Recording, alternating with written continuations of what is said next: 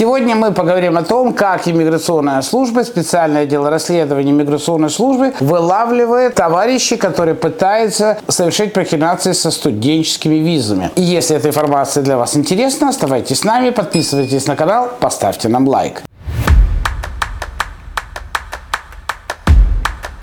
Меня зовут Вадим Печерский, миграционный консультант и руководитель паспортно-визового агентства Rush In Documentation Center. На протяжении 29 лет мы занимаемся профессиональной помощью в оформлении студенческих виз. И не только оформлении студенческих виз. Как профессиональное агентство мы помогаем с нахождением учебных заведений, в которые мы по различным причинам распределяем тех или иных студентов. Мы составляем академические цели, академические планы, поэтому у нас большой, богатый опыт в этом вопросе. И работая с такими такими учебными заведениями мы набрались много информации. Итак, все-таки, как же иммиграционная служба вычисляет таких товарищей? Самый яркий пример в моей практике произошел где-то лет 8 назад. Не буду называть название учебного заведения, но это большая языковая школа, четырехэтажная школа, где обучались иммигранты с различных стран. То есть русскоязычные, Вьетнам, Китай, Мексика, Гондурас. Там были много разных студентов из разных стран. Через 3-4 года эта школа школа выпустила огромное количество студентов, которые закончили образование, получили дипломы и как-то дальше легализовывались. И тут разразился скандал. Иммиграционная служба устроила рейд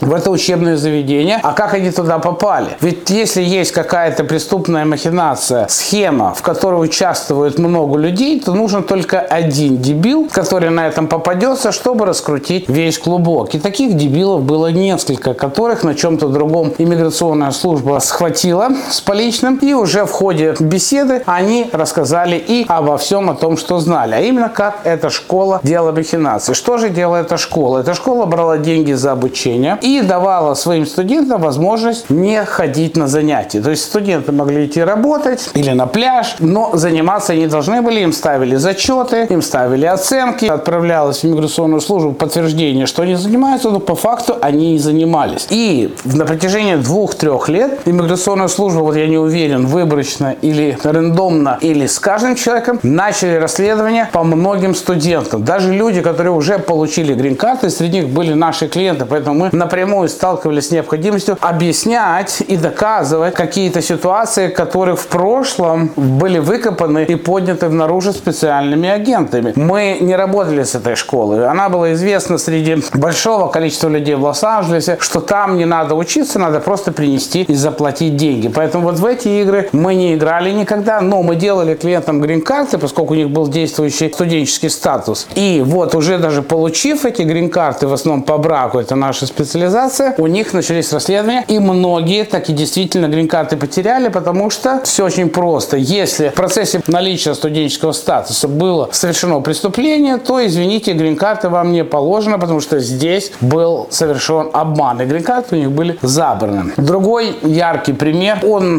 разлетелся по всем СМИ. Два или три года работала школа, которая печатала объявления, через агентов предлагала очень льготные условия обучения и гибкий график посещения. То есть посещения просто отсутствовали. Школа была сформирована специальным отделом иммиграционной службы. То есть агенты этой службы действительно сделали школу, повесили, то есть это не было пустышка, настоящее здание, класс и так далее, и так далее. Но брали они туда только тех, кто соглашался в обмен на взятку не учиться. То есть они сами выстроили эту ловушку, дали объявление, в которое пришли люди, которые давали деньги, чтобы там не учиться. И, естественно, вот на эту приманочку они наловили много тогда рыбы. Вот такие ситуации, вот глобально я хочу перевести пример двух. И чем дальше мы идем, тем вот от Трампа началось усиление, увеличение штата отдела специальных расследований. Поэтому, если вы реально хотите учиться, добро пожаловать. Вы получите образование. Обучение здесь это роскошь, поэтому, естественно, на это нужно иметь и деньги, и время. А если нет, то это огромный риск, потому что я всегда повторяю, иммиграционная служба уже лет 20 перестала быть той беззубой,